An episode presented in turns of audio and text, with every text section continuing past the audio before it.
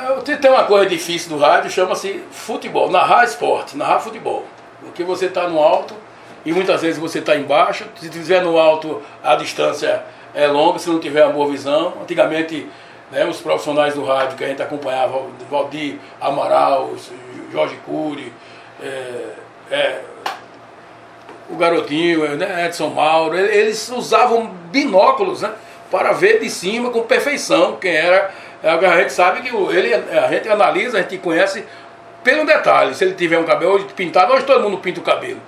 As camisas eram de, de 1 a 11, hoje já está de 990 e tantos. Então tudo está mais difícil ainda. E narrar jogo era muito difícil.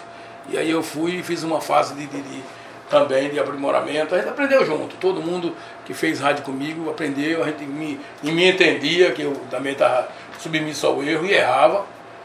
Mas a gente errava lapidando, para não errar mais, não errar mais, aquele erro que cometeu. E aí a gente ia chegar a um ponto e dizer assim, não é perfeito, mas ficou bom, tá bom.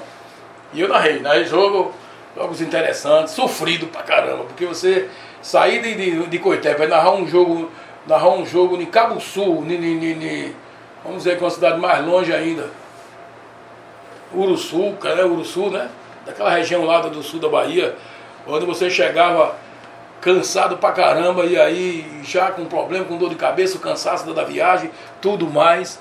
Não, não, não, queria, na alimentação não tinha, toda dificuldade. E, e fazia por quê? Era justamente por amor. Que se o dinheiro que você ganhava aqui, na sua cidade, você, daqui a 300, 400 quilômetros, teve cidade, teve jogos aí de mais de 400 quilômetros. Então, ou mais de 600, eu posso dizer. Daqui você fazer isso, para ganhar o mesmo valor que você ganhava na sua terra, tem que ser por amor. E aí foi feito, quem, quem conheceu o trabalho, dizia assim, é, foi, foi um pau Pereira, vou dizer assim, né? Um, um, um pau para toda a obra, uma pessoa que se, que se dedicou. Mas se eu fosse fazer, eu fazia com dedicação. Estudava, analisava, ia aprimorando, ia melhorando, ia catando aquilo que. e deixando também as costas em condição de aberta, né? O, o peito aberto para dizer assim, me, me ajudem.